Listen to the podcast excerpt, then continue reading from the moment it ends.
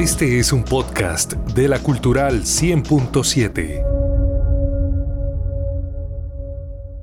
Un cordial saludo a todos los oyentes que nos escuchan por esta, la radio cultural de la ciudad. Bienvenidos a ser parte de este programa Pido la Palabra, un programa de la Fundación Participar que promueve el sano debate y la participación de toda la comunidad. Los invitamos a que nos acompañen durante esta media hora de información, aprendizaje, en la que compartiremos diferentes puntos de vista sobre este tema de gran importancia, nuestra responsabilidad con el medio ambiente. ¿Cómo vamos sobre ese tema?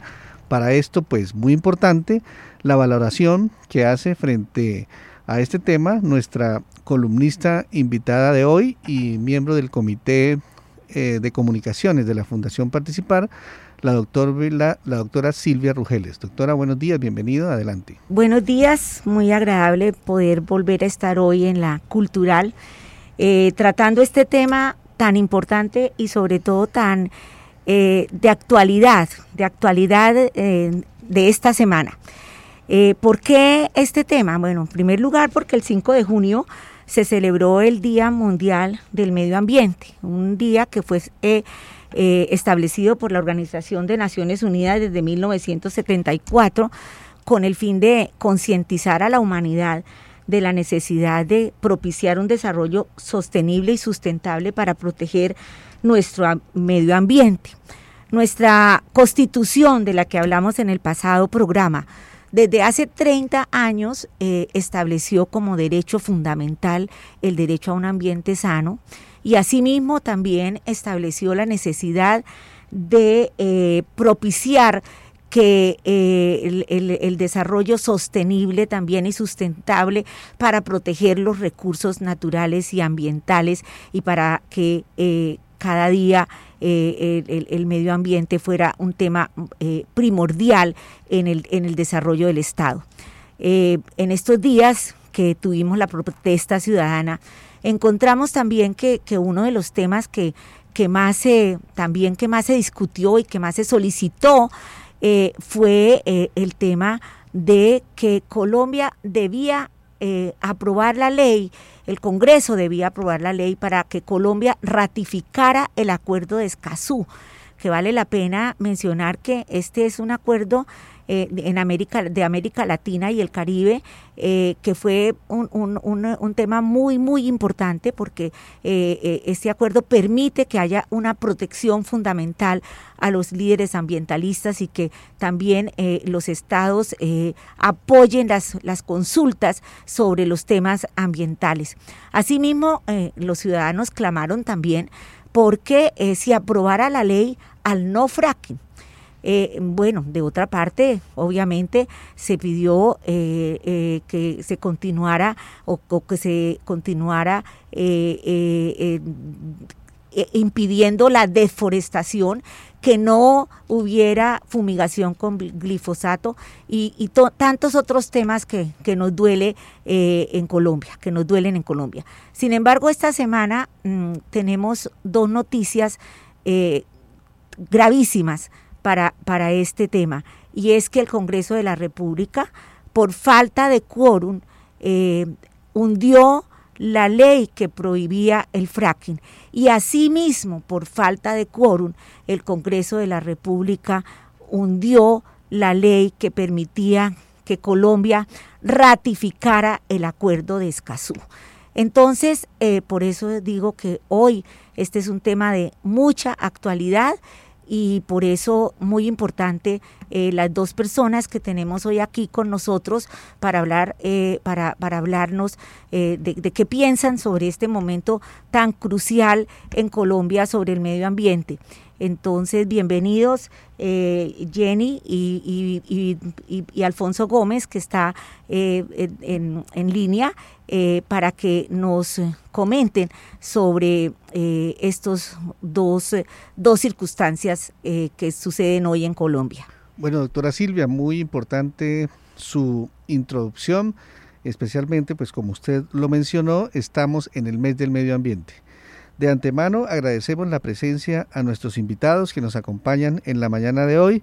el doctor Alfonso Gómez Gómez, quien es un empresario importante en Santander y ha hecho parte de la junta directiva de FENALCO. Además, pues ha ejercido un liderazgo muy importante en la defensa del páramo de Santurbán. Doctor Alfonso Gómez Gómez, buenos días y bienvenido. Muy buenos días y muy contento eh, y muy honrado de haber sido invitado a, este importante programa. Muchísimas gracias. También nos acompaña la doctora eh, Jenny Caterín Mariño, quien es profesional de la Universidad Industrial de Santander y hace parte del comité del Consejo Académico de la Universidad. Hola, muy buenos, buenos días. bienvenido. Muy buenos días, muchísimas gracias por la invitación. Un saludo a la mesa de trabajo. Fui representante estudiantil ante el Consejo Académico, también soy parte del Comité para la Defensa del Agua y del Páramo de Santurbán, pero pues hoy estamos a título personal. Entonces, muchísimas gracias por la invitación. Bueno, en primer lugar, eh, quisiera, doctor Alfonso Gómez Gómez, que, que usted nos diera su impresión eh, de lo que nos acaba de comentar la doctora Silvia Rugeles eh, frente a digamos, los pocos avances que se han tenido en materia de, la legislación alrededor de lo que es todos estos riesgos que, corre el medio ambiente. Y podríamos sumarle a esto el hecho de que ayer además se presenta ante el, ante el Congreso un nuevo proyecto que busca darle formalidad a la explotación minera eh, artesanal digamos que como complemento a lo que nos ha comentado hoy la doctora Silvia Rugeles. ¿Qué opinión merece usted sobre este tema? Sí, bueno, mire, la verdad, eh, hay que decirlo con todas las letras, mm, seguimos asistiendo cada día a, presenciar evidencias claras de cómo los, el gobierno que tenemos y los que hemos tenido en los últimos años parecen eh, caminar en contravía de, del resto del mundo y del querer de la ciudadanía eh, de Colombia. Es decir, como lo acaba de, expresar la doctora Silvia Rugeles en su introducción, eh, eh, en el preciso momento en que está el pueblo colombiano representado por su juventud, clamando, entre otras cosas, por la defensa del medio ambiente, nuestros políticos eh, toman medidas como estas, que van absolutamente en contravía, inclusive de, lo que dispone nuestra propia constitución. en Santander nos hemos convertido en un, Santander es un referente no solo a nivel nacional, sino a nivel mundial, de cómo la ciudadanía raza ha tenido que con las uñas eh, como dicen vulgarmente, eh, como un gato patas arriba, defendiéndose de, de, las más altas instancias del gobierno que desconociendo inclusive la legislación que existe en defensa del medio ambiente y concretamente del agua, en el caso de Santander, eh, se hacen esfuerzos reiterados por, por violar o por burlar esa legislación y y tomar medidas eh, eh, absurdas eh, para aparentemente, o no aparentemente, sino claramente defender intereses de multinacionales extranjeras a las que solo les importa llevarse nuestra riqueza como en la época de la conquista, sin importar las consecuencias que queden impactando el medio ambiente en que vivimos. Bueno, uno de los temas importantes es el hecho de retirarse de, del acuerdo de, de Escazú. Escazú. Eh, eh, doctora Jenny, ¿qué implicaciones tiene esto para Colombia y cuál es la lectura que se le, se le da a esta acción que, que desarrolla el gobierno nacional? Bueno, lo primero que hay que señalar es que Duque ante la ONU se comprometió a defender el medio ambiente en Colombia, a hacer serias eh, actividades frente al tema de la deforestación, que es una de las problemáticas más grandes en Colombia. Entonces lo que se evidencia es que el gobierno nacional, que mayoritariamente tienen los congresistas, ¿cierto? Ellos son mayoría en el Congreso, pues lo que hay es un doble discurso, porque el acuerdo de Escazú nos permitía avanzar en el tema de la justicia ambiental, de la protección de líderes sociales, pero además de cómo planteamos ideas concretas para lo que nosotros hemos denominado el, el mayor, eh, la mayor crisis económica y social que puede ser la afectación a nuestro, a nuestro medio ambiente.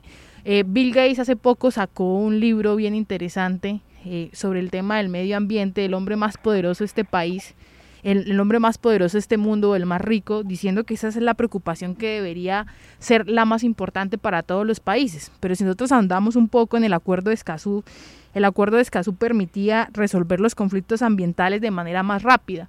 Hoy en Colombia tenemos lo que se llaman las consultas populares frente al tema de manera ambiental y vemos cómo Cajamarca gana la consulta eh, diciendo no al proyecto de megaminería, pero sin embargo pasan por encima del derecho ciudadano de la participación. Además, el acuerdo de Escazú nos garantizaba el fortalecimiento de los mecanismos de protección a los líderes ambientales. Hoy los mayores amenazados en el país son los líderes ambientales porque entran en conflicto contra eh, multinacionales muy poderosas. Pero además el acuerdo de Escazú otorgaba herramientas a los países de América Latina para actualizar sus marcos institucionales para hablar frente a los retos ambientales que se enfrenta. Entonces, cuando el Congreso de la República dilata el acuerdo de Escazú, lo que hacen es darle la espalda a uno de los mayores problemas que tenemos en Colombia es en materia ambiental y por supuesto todo esto que nos ha hecho las multinacionales megamineras en nuestros territorios, como en el caso de Santurbán, afectando casi el agua de más de dos millones y medio de personas. Bueno, ¿y qué lectura entonces, doctor Alfonso Gómez Gómez, debemos hacer de este hecho eh, frente al, ejercicio de liderazgo y cuidado del páramo de Santurbán? Bueno, es decir, eh, la tarea que nos queda, eh, a pesar de, las, de la gran cantidad de batallas que se han ganado, no hemos ganado la guerra del todo. Ustedes se dan cuenta que, por ejemplo, el, el, el, proyecto de Minesa no fue negado de plano, habiendo suficientes argumentos para hacerlo, para negarlo, sino simplemente archivado para darles la oportunidad de volver a presentarlo maquillado y, y, podérselo aprobar. Es decir, como decía yo antes, es, es, son muy evidentes los eh, esfuerzos desde las distintas instancias, desde el mismo Ministerio de Medio Ambiente. Se supone que, que un Ministerio de Medio Ambiente es para defender el medio ambiente y resulta que estamos los ciudadanos de a pie defendiendo nuestro medio ambiente, aún enfrentándonos con un ministerio cuya finalidad debería ser esa. ¿sí? Entonces, eh, esto lo único que nos queda a nosotros es, es manifestarnos masivamente como lo hemos hecho, de manera que cada manifestación, que cada, que cada marcha que se hace en Bucaramanga y en Santander supera las anteriores eh, marchas sin distingos de, clases sociales, sin distingos de profesiones, de, edades, de condiciones social, sociales, eh, es decir, seguirnos manifestando eh, y oponiéndonos férreamente a que nos intenten o, o, es decir, ante semejantes esfuerzos por atacar un derecho o un, elemento tan vital para la vida como es el agua, tan importante como el aire. Y eh, como, decir que, sí. y como y como este ejercicio que hemos conocido de defensa del páramo, ¿cómo recibe usted también el hecho de que exista un nuevo proyecto enfocado a la minería artesanal? ¿Será que ¿Será que sí conviene entonces la minería artesanal en lugar de la megaminería? Eso, con esto nos han querido, mm, nos han querido poner en conflicto, eh, eh, precisamente Minesa, han querido eh, decir que la lucha ciudadana que hace, que, que, se ha venido haciendo desde hace casi 12 años, los afecta a ellos y, y, es muy claro lo que hemos venido diciendo los los defensores del páramo y del agua en Santander, en el sentido de que mil mineros artesanales no alcanzan a hacer eh, una mínima parte del impacto eh, ambiental que tiene una, eh, una un proyecto como el de Minesa y, las otras multinacionales que, que tienen ya títulos mineros en el páramo en primer lugar. En segundo lugar, el gobierno, es decir, es cierto, que toda, todo tipo de minería eh, causa, causa daño, pero a los mineros artesanales se les puede, si se ha hecho con los coqueros, de ofrecerles alternativas, cultivos diferentes, eh, aunque no se han cumplido en la gran mayoría, con mayor razón en este caso el gobierno debería tomar la iniciativa y nosotros desde distintos ángulos eh, de, las personas que participamos en, esta lucha, hemos estado hablando de alternativas importantes eh, para los mineros artesanales y ancestrales del páramo de Santurbán. Eh, sería muy, es muy es muy corto el tiempo para poder mencionarlos, pero bueno, se ha hablado de turismo de páramo, se ha hablado de producción eh, eh, agrícola eh, amigable con el medio ambiente, se ha hablado también de producción agropecuaria de la misma manera, inclusive de vender agua purísima, recién extraída de, la, de las lagunas del páramo, que, que, puede ser más valiosa que el agua Evian que traemos desde Francia para comprar a cinco mil pesos el, el, el, frasco. Es decir, hay muchísimas alternativas que se les pueden ofrecer y obviamente a comunidades que están haciendo esta actividad desde hace cientos de años, eh, no se les puede cortar de un tajo, sino que tiene que haber una migración eh, progresiva y pausada hacia esas otras actividades que les garanticen su subsistencia. Pero requiere voluntad política de parte del Estado. Bueno, pues... doctora Jenny, ¿qué, ¿qué piensas tú al respecto eh, como conocedora de este tema eh, también en, en, Santurbán, porque de hecho pues la minería eh, artesanal pues tiene su connotación también de que ha sido irresponsable y de que ha contaminado históricamente la zona. ¿Y de qué dimensiones es esa minería artesanal? ¿Todo esto lo regulará ese proyecto de ley? Mire, ese proyecto de ley eh, está citado por, por varias cosas. Lo primero es que lo que hoy tenemos en el país es que la entrada de megamineras o de multinacionales lo que han hecho es desplazar la, eh, la minería artesanal o lo que nosotros llamamos minería de subsistencia. Eh, nosotros tenemos hoy en Santander pueblos que llevan más de 300 años haciendo minería artesanal y lo que se ha visto por el código minero es como esa, digamos, actividad ancestral se ha ido perdiendo por la acaparación de, la, de la megaminería. Entonces este proyecto de ley lo que busca es formalizar a estos eh, pequeños mineros, buscar la manera de que hagan su actividad, porque hay que decirlo que nosotros no somos enemigos de la minería, la minería es una actividad muy necesaria hoy por hoy para la sociedad, pero lo que nosotros estamos diciendo es que no se pueden hacer en ecosistemas sensibles para la población humana. Entonces, cuando nosotros entendemos que la minería es de, eso, pues lo que este proyecto busca es formalizarlos, darles herramientas, que hoy no sean perseguidos como son perseguidos, y también dándoles responsabilidades frente al tema del medio ambiente, porque ahí sí hay que señalarlo, ellos han hecho un daño, pero este proyecto de ley lo que busca es eso. Pero a mí también me parece importante hablar de los proyectos de ley que han pasado estos días, porque la agenda legislativa ha estado bien, digamos, eh, muy dinámica. Ah. Y es que la senadora Angélica Lozano pasa un proyecto de ley porque hoy en este país hay, hay dos fases a la, a la hora de, hacer eh, explotación o, o, sacar minería. Y es el tema de la fase 1, que es el tema de exploración.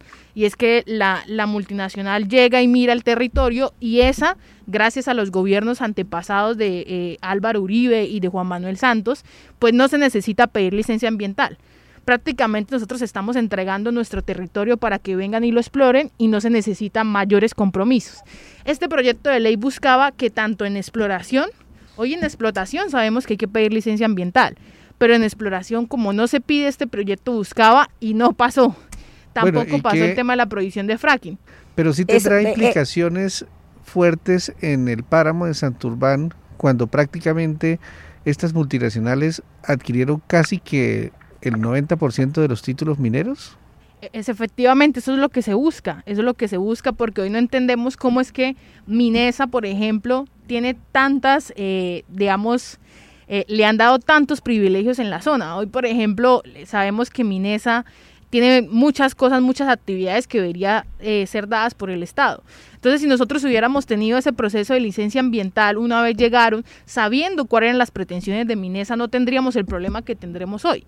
Y es que hoy la mayoría de la población santanderiana ha rechazado el proyecto y si lo hubiéramos tenido en exploración, pues nos hubiéramos evitado un montón de Sí, porque ese es un proceso que lleva más de 30 años, esa fase de exploración, y pues no ha sido tampoco ilegal. O sea, Minesa legalmente ha adquirido esos títulos y, tengo entendido que, que, toda la zona y el territorio prácticamente está en manos de ellos. Entonces no sé cómo, qué implicaciones tendría esa nueva ley de, de minería artesanal si no tiene cabida en esa zona. Bueno, lo que pasa es que las leyes no se hacen específicamente para California ni para Santander, sino para todo el territorio colombiano. Entonces esta ley nos, nos ayudaría a que no vuelva a pasar un minesa en este país, a que eso no nos vuelva a pasar porque tenemos una ley muy flexible para las megamineras. Bueno, antes de avanzar, hablemos del fracking, doctora eh, Silvia Rugeles. Yo quisiera pues, preguntarle a Jenny y, y Alfonso o sea, ¿qué, piensan también de la, el hundimiento de, la ley que prohibía el fracking? En estos días eh, vi una, una noticia sobre Puerto Wilches, un municipio santanderiano de, gran vocación agraria y pesquera, en donde se está pensando en un proyecto eh, piloto de fracking en Colombia, una técnica que todos sabemos de extracción de petróleo y gas eh, que, que pone en riesgo eh, el medio ambiente. Y eh, la mayoría de los habitantes de, Puerto Wilches, organizaciones sociales y, algunos congresistas denunciaron que el riesgo de estas técnicas para las fuentes de agua, la biodiversidad y la salud es, es eh, muy, muy grande. entonces, es más, este tema fue también tratado y, y, clamado por, por, los integrantes del paro nacional era, era una de las peticiones eh, al, gobierno y al Congreso, era que se aprobara la ley de eh, prohibición del fracking. En Puerto Wilches la pesca ha disminuido, dicen los líderes, debido a la, a la, contaminación que causa la extracción de hidrocarburos. Y bueno, esto no es solamente en Puerto Wilches, sino pues obviamente es, es, es una forma de explotación que, que, que pone en riesgo eh, todas las reservas ambientales y el medio ambiente. Entonces, ¿qué pasará en este momento? Cuando pues todavía están latentes las peticiones eh, al gobierno de, los integrantes del paro, de los líderes del paro, ¿qué pasará ahora con el hundimiento de esta ley? ¿Qué, qué, nos queda? ¿Qué nos queda a los colombianos? ¿Qué, nos queda? ¿Qué les queda a los líderes sociales eh, frente a, esa, a, ese hundimiento de la ley?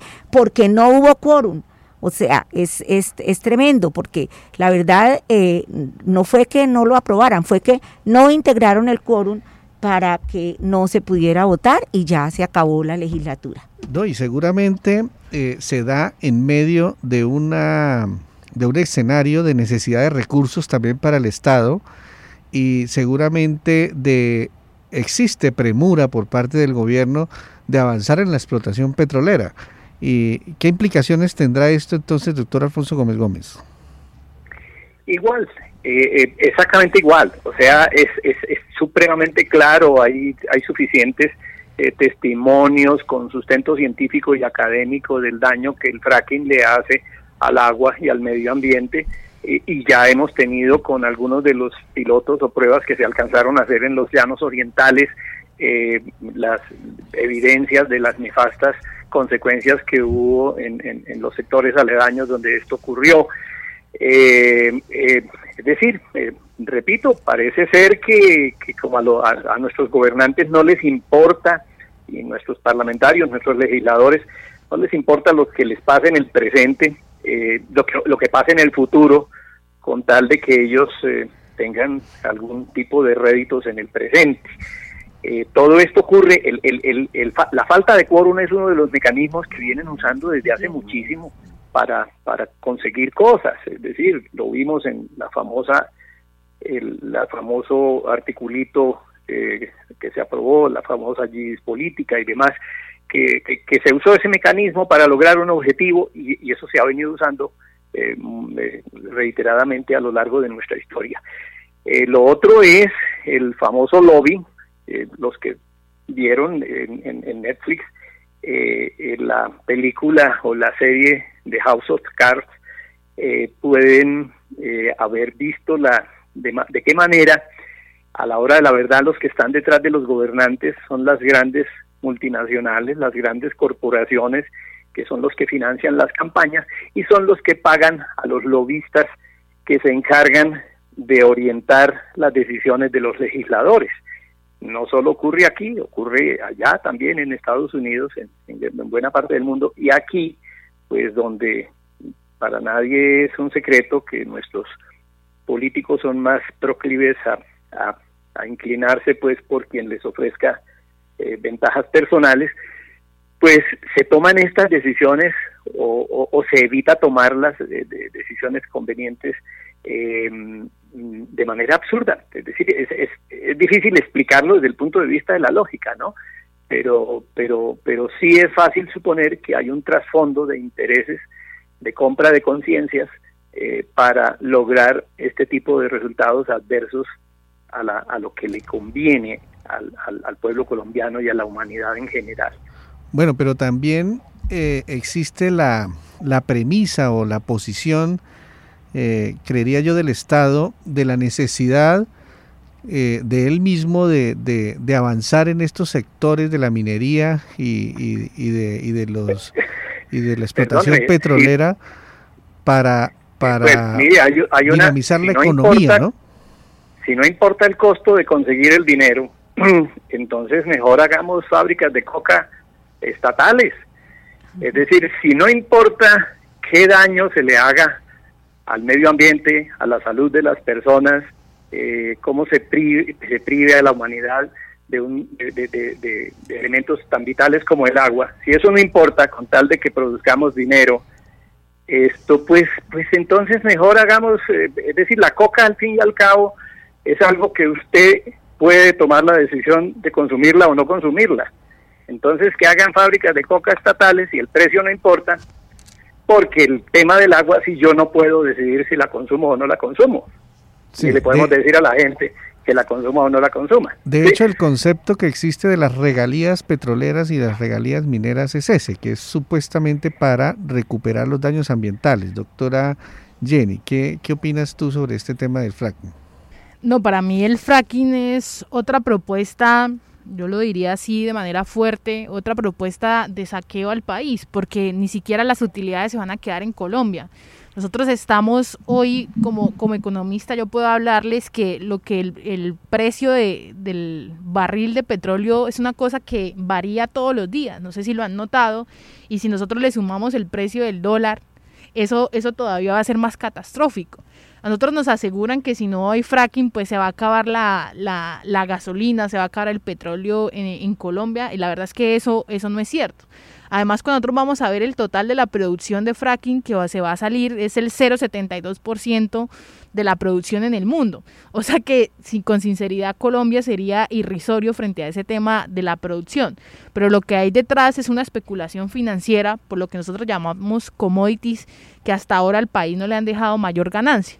Entonces lo que tenemos es un Estado, ¿cierto? O mejor un gobierno que utiliza este lenguaje para pasar por encima de lo que la evidencia científica haya dicho y son las catástrofes, digamos, o las causas ambientales, que dejan. Y es, y es bien importante señalar que lo que más se le ha criticado a, este modelo económico es que nos ha, digamos, eh, estandarizado a tal punto que nosotros podemos llegar a tener una enfermedad holandesa de solo extractivismo, extractivismo, de la mano con la especulación y los otros sectores los tenemos olvidados. Entonces yo creo que el punto del fracking es un, es un punto que nos permite hablar de hacia dónde vamos a crecer y si vamos a colocar en medio o, muy transversalmente el tema del medio ambiente o tan solo unas riquezas que hasta ahora solo han quedado en unos pocos y que los ciudadanos de a pie, como decimos, pues no han tenido.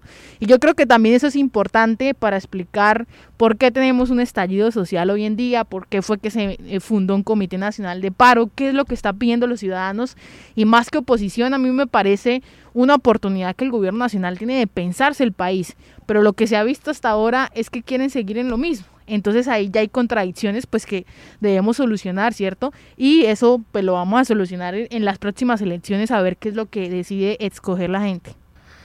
Bueno, pero entonces, eh, ¿cuál debe ser el camino qué esperanza tenemos aquí, doctora Silvia Rugeles, en cuanto a los liderazgos? ¿qué, sucede con el liderazgo en Colombia? ¿Qué está pasando con los liderazgos sociales? eh, eh, frente a estos aspectos. Si hay algo demasiado preocupante y es que en Colombia es el país donde más se asesinan defensores ambientales.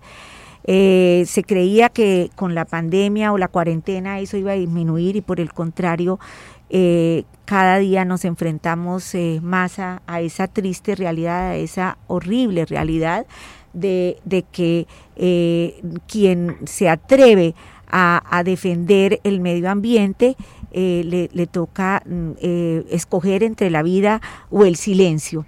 Entonces, eh, pues no, es, es, un panorama desesperanzador porque el acuerdo de Escazú era una de las cosas importantes del acuerdo de Escazú, es que el acuerdo de Escazú iba a, a, a, permitir que hubiera un presupuesto para, para, para la defensa de los líderes ambientales, que hubiera justicia eh, y que hubiera eh, una, una protección a quienes se atreven y, valientemente, porque es, ese, es, es muy triste tener que decir que para defender el medio ambiente tengamos que ser valientes, eh, porque el medio ambiente es de todos.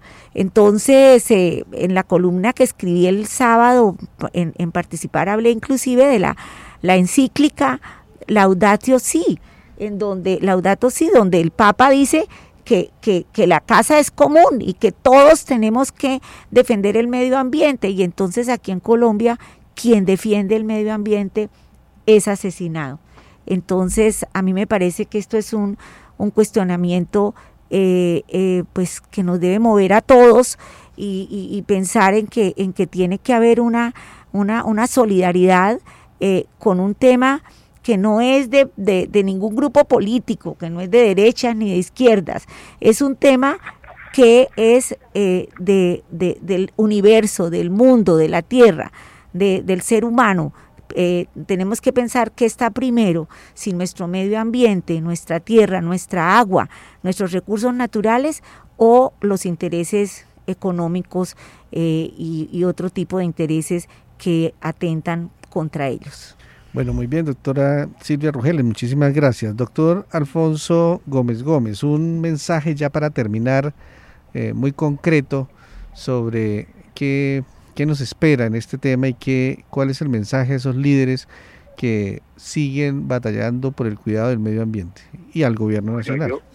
Yo, muchas veces eh, confieso en ese sentido que he perdido, pues que he perdido completamente la esperanza y demás, pero, pero yo aquí quiero decirles que después de haber visto eh, la persistencia, el vigor de, de la juventud que tomó la decisión de protestar y seguir protestando y seguir insistiendo en, estos temas.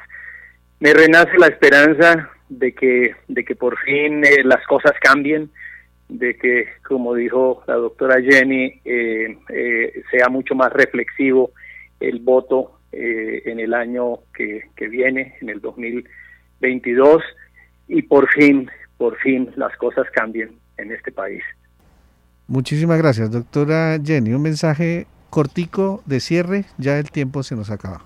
Sí, no, muchas gracias. Yo quiero hacerle un llamado a todas las personas que nos escuchan y los santanderianos nos hemos vuelto, digamos, tal vez el departamento que con mayor resistencia por la defensa de nuestros ecosistemas, a que no es tarde, no es tarde para que todos hagamos un acuerdo nacional entre empresarios, trabajadores, eh, no sé, periodistas, eh, cualquier profesión y con el gobierno nacional que nos pongamos de acuerdo, porque aquí no se trata solamente que a un gobierno le vaya mal o le vaya bien, sino que nosotros estamos hablando de la vida y la defensa de nuestra producción agropecuaria. Agradecemos la presencia de nuestros invitados y a nuestros oyentes que nos sintonizan. Muchísimas gracias por acompañarnos. Ha sido un placer acompañarlos en la mañana de hoy. Mi nombre es José Neil González Sandoval y no olviden nuestra cita el próximo martes a las nueve y media de la mañana en Pido la Palabra, un programa de la Fundación Participar. Los esperamos la próxima semana.